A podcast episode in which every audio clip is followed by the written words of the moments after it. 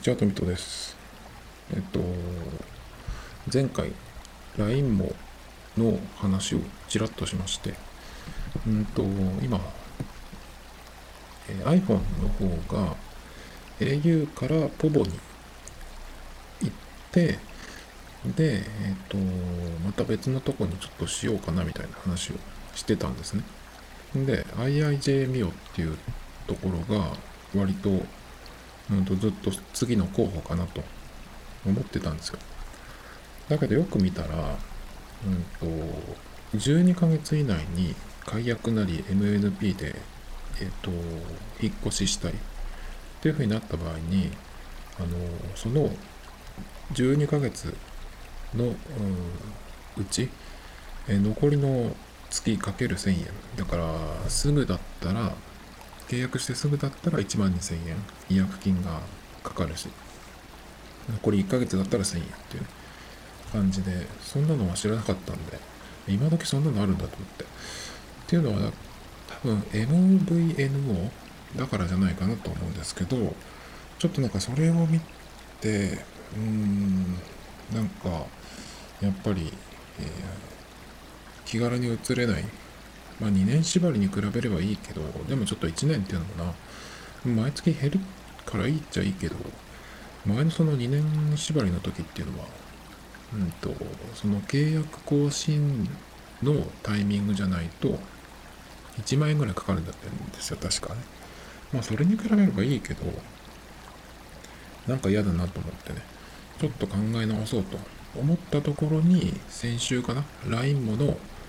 えっと、ミニプランっていうのが新たにできて、今まではその20ギガで、えっと、ポボと一緒かな ?2700 いくら、あの、税込みでね、1ヶ月20ギガでですね。っていうのだけだったんですけど、ミニプランっていうのができて、それが税込みで990円で、えっと、3ギガまで。で、3ギガ超えた分は3 100kbps とかでかなり遅くなるんですけど、で、さらに、えっと、LINE の、その、えーチャット、それから通話、ビデオ通話もそうかな。そこの通信、コミュニケーションに関する LINE の、うんと、に関しては、通信量がカウントフリーになるっていうんで、うんと、サブ回線としてはいいかなと思って、ちょっとそれにしようかななんて言っ、って終わったんです前回。でその前回えっ、ともう次の日にもしかしたら LINE もにするかもみたいなね話をしたんですよね。で今日どうなってるかっていうと LINE もにしました。えっ、と LINE もなんですけど今言ったその990円のミニプランではなくてえっ、と普通のっていうかね20ギガのえっ、とスマホプランっていうやつねっていうやつがあるんですけどそれに変えました。で、それっていうのは、まあ内容的には、うんと20ギガっていうのと、それから、えっ、と値段、それはポボと変わらないんですね。で、ポボと、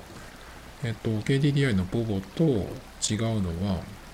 うんと、その LINE に関するところの、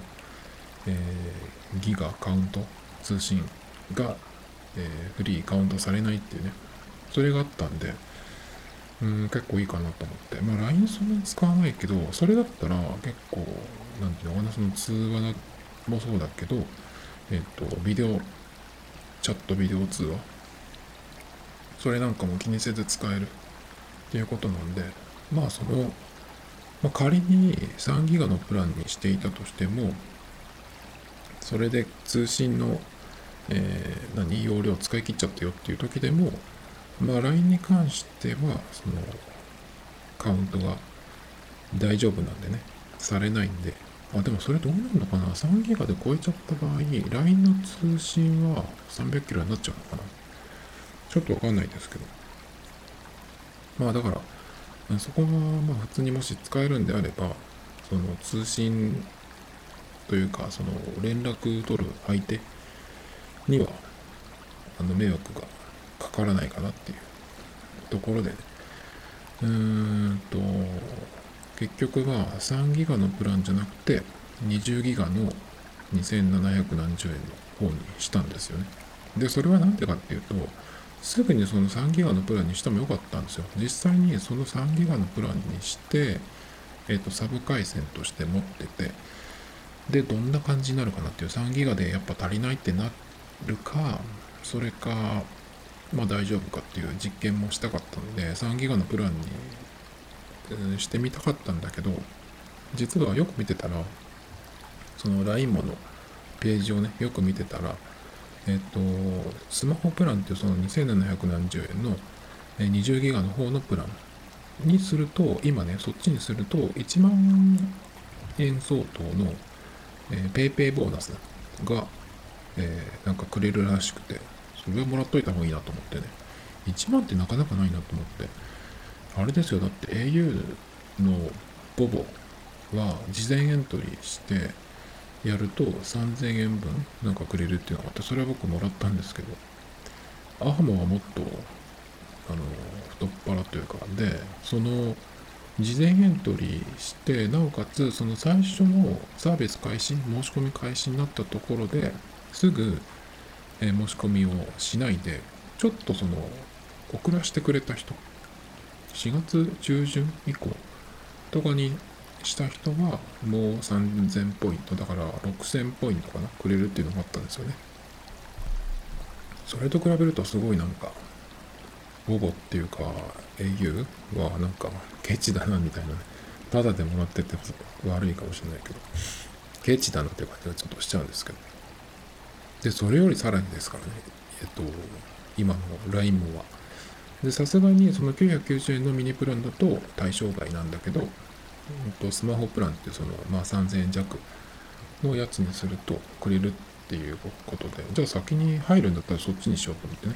で、そのミニプランとスマホプランっていうのは、あの、変えられるんですよ。あの、後からでもね。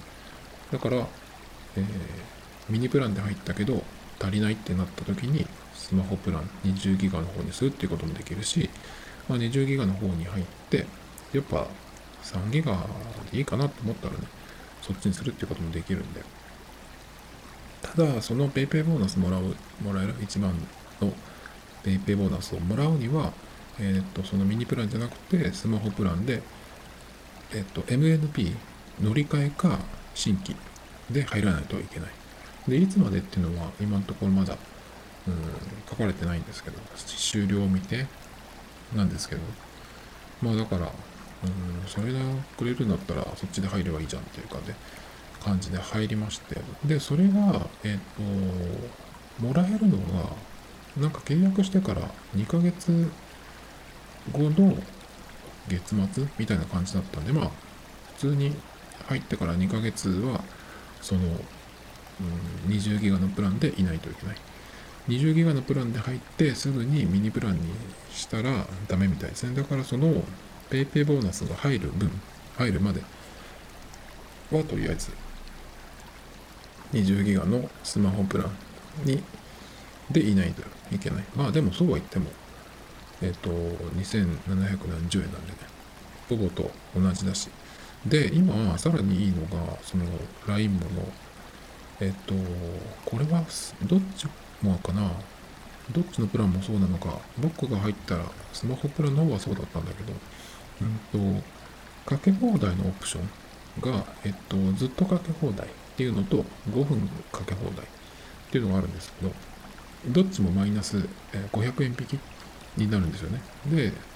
えっと、5分以内の方は500円なので、まあ、それをつけたとしても、えっと、300円以内、だから税込み3000円、あ、税抜き3000円以内に収まるんで、なんか結構得なプランだなと思ってるんですよ。まあでもそれを入れるとアハモと一緒か、結局ね。まあだからつけたり外したりできるんですけど、で、今はその、えっと、契約してから1年間は、その通話オプションがマイナス500円のキャンペーンをやってるんですよね。なので、えっと、1年間は、うんと、その、えー、まあ、なんだっけ、その、通話、通話の何、えー、5分無料をつけたんですけど、僕の場合は。それが500円でマイナス500円なので、キャンペーンでね。まあ、1年間は、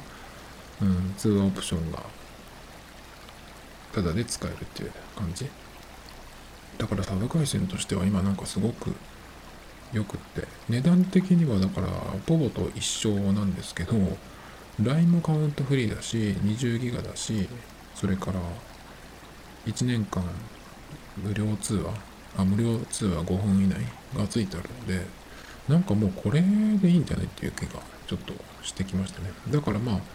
PayPay ボーナスをもらった後にどうするか考えるんですけどまあちょっと3ギガの方にも行ってどれくらいになるかな？足りないか？うん大丈夫なのか？っていうのをちょっと試してみたいなっていう気はするんですけど。まあそれで試さなくても今のやつでね20ギガのプランでえっと18ギガ残り18ギガ台17にならなければ3ギガ、えー、内で収まるっていうことなんでそれでも一応テストはできるんですけどね。まあそんな感じでえっと LINE ものなんだっけその20ギガのプランにほぼからね移りました。昨日やったんですね。でえっとさらに言うと僕 eSIM っていうのを使ったことがなかったんですけどこの LINE もっていうのは eSIM 対応なんですよね。IIJMIO っていうのをさっき候補に入ってたって言ったんですけどそれもあの eSIM に対応してるんですね。だけど IIJMIO の方はえっと IIJMIO の何プランだっけ？ギガプランかな？それも、えーと、eSIM 対応してるんですけど、ただそれの場合っていうのは、データ通信のみは eSIM で使える。だけど、通話のできるプラン、電話番号がつくプラン、それに関しては eSIM じゃダメっていうの？なんでかわからないんですけど。なんでちょっと、まあ、もし IIJ にするとしたら eSIM じゃなくて物理 SIM をうん、発行してもらう。っていう使い方になるなと思ってたんですけど LINE の場合は eSIM で、えーと、通話ももちろんできる。っ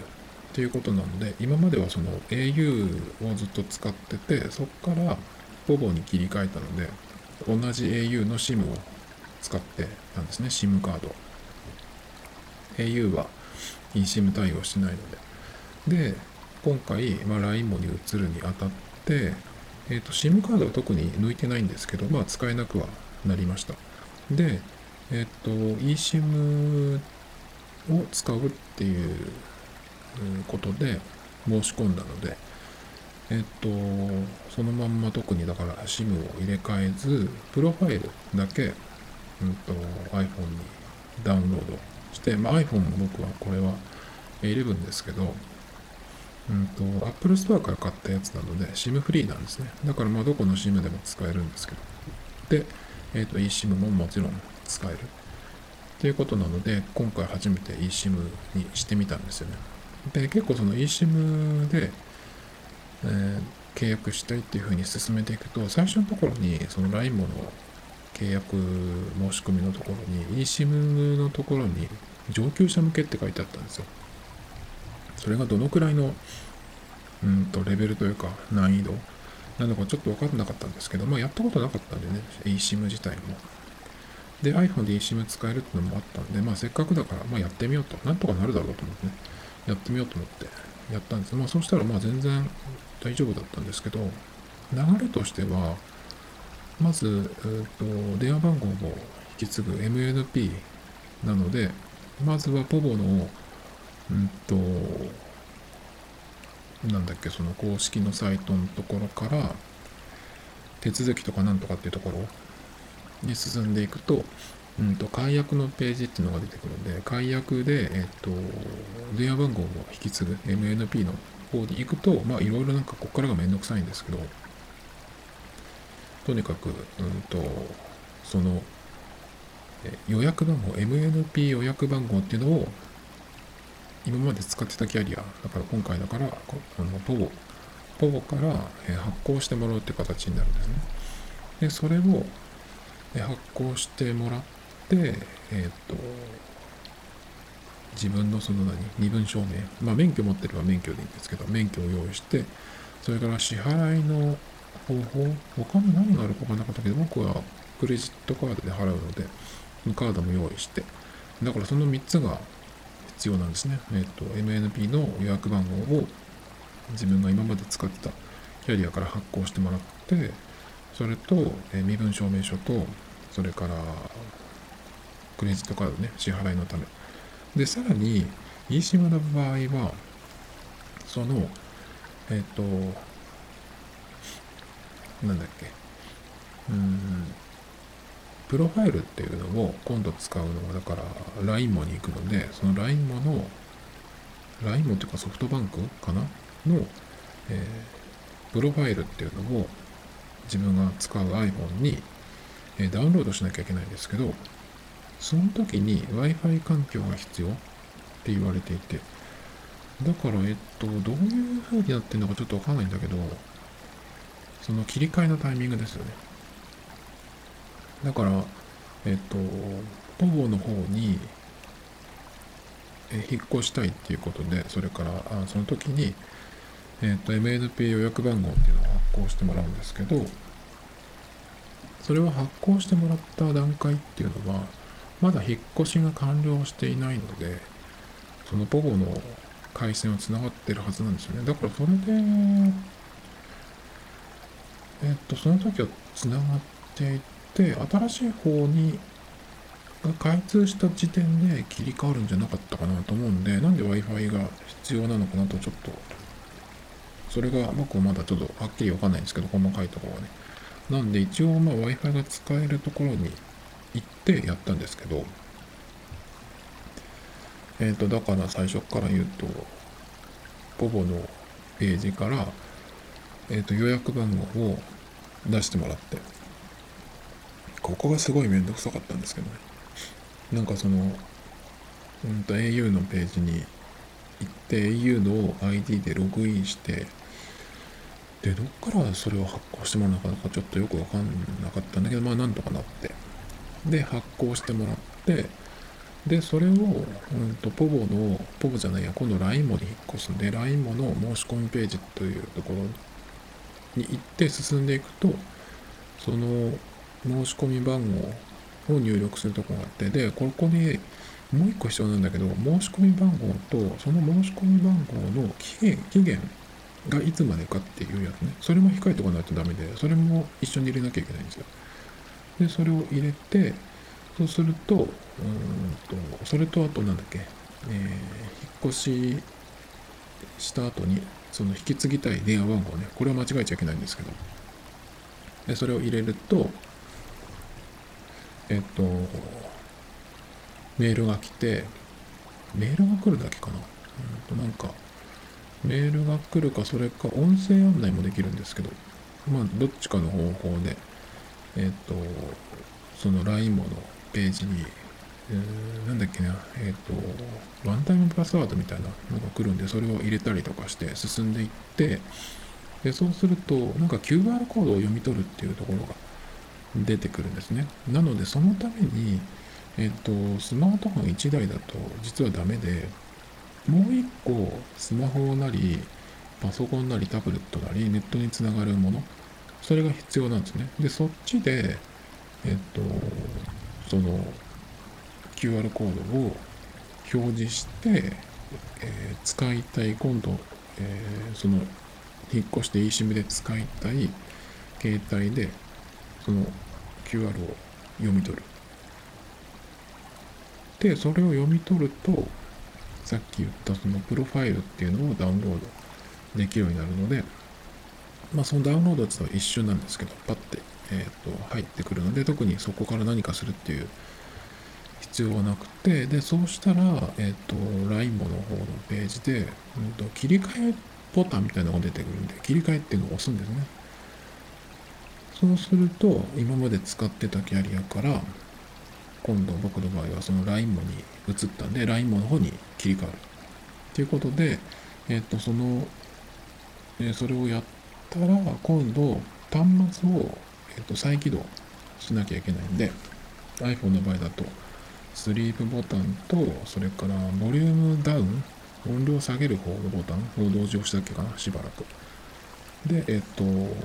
電源1回切って、でもう1回入れ直す。そうすると、LINE もの、えー、なんだっけ、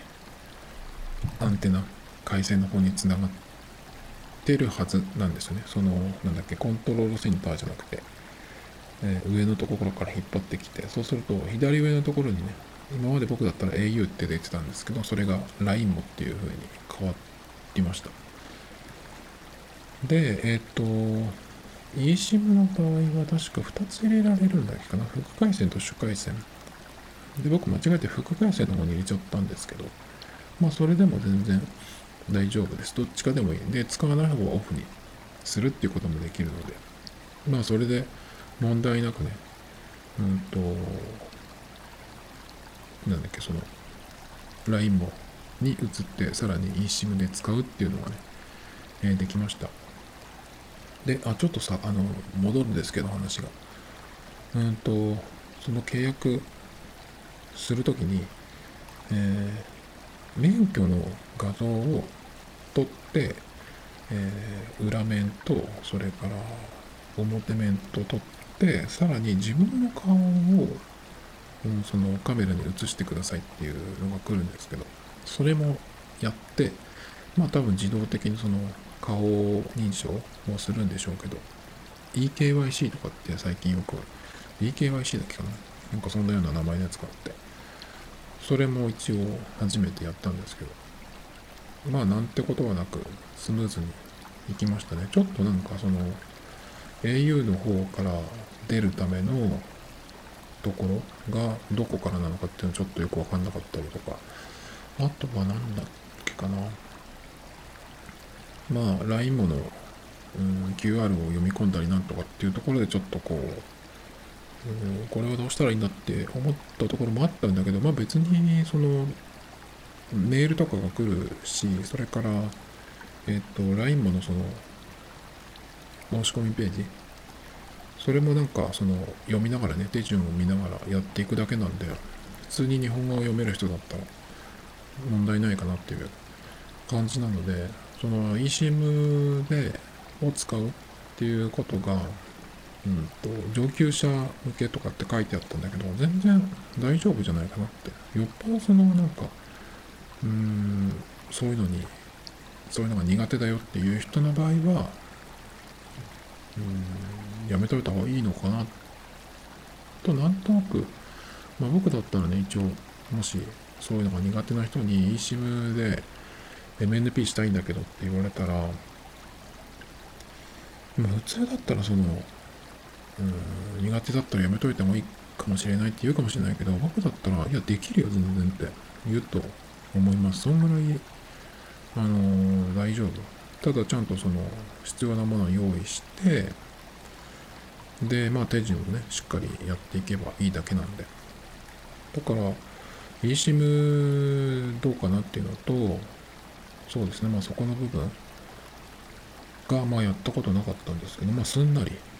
できて。で、ソフトバンクの回線を使うっていうのは初めてで、まあずっと僕長年 au を10年以上ずっと使ってきてたんですけど、まあ初めてソフトバンクの今回線を使ってるんですけど、まあ今のとこ特に別になんてことはない。楽天モバイルが今年3月ぐらいまでね、あんまりうんと、繋がらなかったのに比べれば、全然なんてことないし、まあその楽天モバイルも今は静岡市、僕が普段いるところではね、全然普通に使えるし、前ここ繋がんなかったよなっていうところも繋がるようになってきてるんですよね。で、えっ、ー、と iPad のテザリングもそれでやってるし、なんだったらもうそっちがメイン回線になってるっていうくらいなんでね。役割的には。だから、まあだからその LINE も、てか iPhone の方がね、えっ、ー、と、サブ会社になっているので、うんと、今回そうやって変えたわけなんですけど。まあ、あとは、そうですね、だから、9月までだっけかな、楽天が1年無料期間でそれが終わって、楽天モバイルに関してはフルで使うから3300円の支払いになるんですけど、まあその2700いくらのでまでその LINE を使うのか、えっ、と、990円のプランにしてみるのかね。ちょっとわかんないですけど。まあ今のところとりあえず、もうそんな感じで。えっ、と、PayPay ボーナスをね、いただくまでは、その、20ギガのプランにしておくつもりなんですけど。でも、まあ仮にそれが終わって、えっ、ー、と、990円の3ギガプランにして、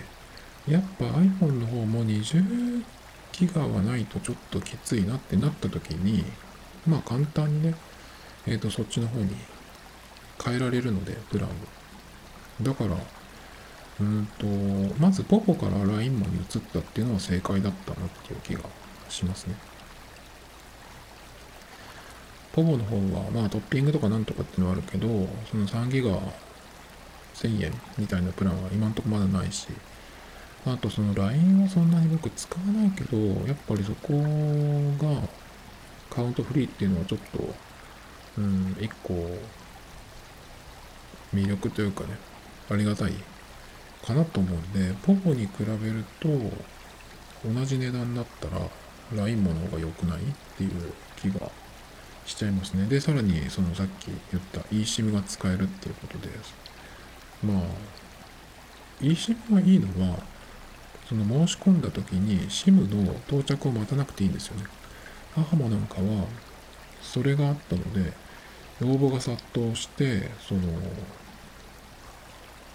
到着までにすごく時間がかかって、本当は月末で切り替えたかったけど、月をまたいじゃって、そうすると、えっ、ー、と、古い方の、うん、乗り換え前のキャリアの次の月の分も払わなきゃならないっていう風にね、なっちゃった人もいたりとかしたと思うんですけど、まあだからそういうことがなくて eSIM の場合だと、まあ自分でその契約進めてって切り替えてやったらもうそこで切り替えられるので、その日にすぐ変えられるんですよ。えー、配送が何日かかるとかそういうのは関係ないので、そこはもういいなっていう感じ。だから結構、まあ LINE もにして、ソフトバンクってあんまりちょっと僕は最初のその iPhone が入ってきた時とか、あとはソフトバンクがえできた時、えーと、ボーダフォンを買収してソフトバンクが始まったんですけど、その時にかなりその、うん、何、システムの混乱みたいなのがあったりとか、まあそういうのが割と何回もあったりとかしたりね、あとはプラチナバンドをソフトバンクが手に入れるまでは、えー、iPhone みんな使い始めたけど繋がんないっていうね、言う人が結構いたりとかして、まあそれももう10年ぐらい前の話なんで、いつまでやってんだって話ですけど、まあそういうイメージしかなかったんでね、僕は使ったことなかったんで。だからどうかなと思っていたんだけど、まあ実際使ってみたら今のところは特に何も、何も変わってないか何も気にしてないですね。なので、まあポコから LINE もにしたっていうのは、うんと、かなり良かったのかなっていうふうに思ってますけど。それからまあ iPhone の話をちょっとしようと思うんですけど、僕英語わからないんですが、MKBHD っていうすごい有名なテック系のガジェットとかのそのレビューとかをねしてるアメリカ人の YouTube の人がいるんですけど、その人の、うん、最近、昨日かな上がってた動画を見て、新しい iPhone の話をしてたんですよ。で、えっと、それがまあ僕、彼のその MKBHD の YouTube をサブスクライブしてるので、その、なんていうの？そのトップページに来るんですけど、その時にもう一個有名なガジェット系の YouTuber の人がいて、デイブツ D っていう人がいるんですけど、その人も同じ日に、その同じ iPhone、次の iPhone まあ、13っていう名前になるのかどうかわかんないけど、まあ、仮に iPhone13 として、その13の話を出してたんですね。だからなんかこれはもう確定なのかなと、ちょっと思って、見てたんですけど。で、まあ、そしたら、えっ、ー、と、MKBHD の方は、まあ、言ってることは同じなんですけど、次の iPhone どうなるっていう話で、えっ、と、今の12のデザインとまあ大体同じですね。だけど、ノッチがちょっと小さくなる。まあ少しですね。そんなにものすごく小さくなったっていう感じじゃなくて、ちょっと、ちょっと狭まったぐらいですね。だからまああんまりそこら辺は関係ないかなっていう。あの、パンチホールぐらいになるんだったら変わったなって感じはするけど、ま結局どっちはあるですね。だからなんかやっぱり古い、古い感じは相変わらずしちゃうんですけど。で、えっ、ー、と、カメラがちょっと変わった？だいぶその、うん、変わったっていう言い方をしてたんだけど、カメラユニット、この四角いところ、あれがちょっと大きくなってますね。で、えっ、ー、と、レンズが2つのやつは、今の、えっ、ー、と、12のやつは、レンズが縦に2つ並んでるんですけど、今度のやつは、それが斜めの配置になってるんですよ。なんでそうなったのかちょっとわかんないんですけど、もしかしたら、えっ、ー、と、レンズ自体がちょっと大きくなってる。あとセンサーが大きくなったみたいな感じの話をしてた。ちょっと違うかもしれないけど、まあセンサーのことも言ってましたね。まあだからそういう並びになったのかな。みたいですけど。まあでもカメラに関してはそんなに、毎年毎年なんていうの、その史上最高のカメラみたいなことを言ってますけど、自分で撮った感じとしては、何ら変わってない気がしますね。僕なんかは iPhone6 ぐらいの時からそんな変わってない。6はちょっと言い過ぎか。8。8プラス使ってましたけど、その辺と何か劇的に変わったかって言ったらそういう実感はしないんで、まあ11から13まあ、そんなに変わらないんじゃないかなとは思ってます、ね。まあ、結局 iPhone のカメラじゃんっていう雑な感想なんですけど。まあだから、うん、ちょっと変わったみたいですけどね。あとは、えっ、と、これはね、あ、そうそう、えっ、と、うんと、で、M2 でもこの辺はあんまり言ってなかったから、もしかして MKBHD だけかもしれないんですけど、彼が言ってたのは、えっと、ライトニングポートがなくなるかもみたいな感じかな。だからその充電に関しては、その後ろのマグネットのマグセーフ、あれでやる。のみでやる。で、ワット数いくつって言ってたっけかな。でも普通に考えて、ライトニング挿すのに比べて、その、後ろのとこにマグネットでくっつけて、うんと、まあ、G ですよね。あれで充電する。ってなったら遅くなると思うんですけど。でも何より、ライトニングがもし本当になくなるんだったら、その、充電だけじゃなくて、いろんなものがそこにさせなくなる。まず、有線のイヤホンが使えなくなるっていうことなんで、えっ、ー、と、遅延が気になる。気になるっていうか確実に遅延はするんですけど、あの、Bluetooth って、インプットよりアウトプットの方が遅延が、うん、出るんですよね、確かね。だからアウトプットってことは、音を出すイヤホンの場合は確実にその遅延の影響は大きいんですけど。なので、うんと、まあ僕音ゲーとかやるわけじゃないので、iPhone で、その、えー、Bluetooth のイヤホンを使って遅延が多少出る。っていうのに関しては今のところ困らないんだけど iPad でガレージバンドを使う時なんかはその、えー、特にその楽器モードで演奏するっていう時には有線のイヤホンじゃないと話にならないんですよね。だから本当にその無線のイヤホンしか使えないっていう仕組みになっちゃうのはちょっと勘弁してほしいなと思ってるんですけど。でさらにえっ、ー、と何より、えっ、ー、とライトニングがなくなると今僕これをマイクをライトニングで iPhone につなげて機内モードにして撮ってるんですけどこれができなくなる。えっとライトニングがマジでなくなるんだったらねそれは勘弁してほしいなっていう気がしますね。だからライトニングがなくなるといろんなものが全部つなげなくなる。イヤホンもそうだしマイクもそうだしそれからだからあれだよねえっと iPhone でえー動画撮影してる人 4K とかでさプロの iPhone とかで。その時にやっぱり、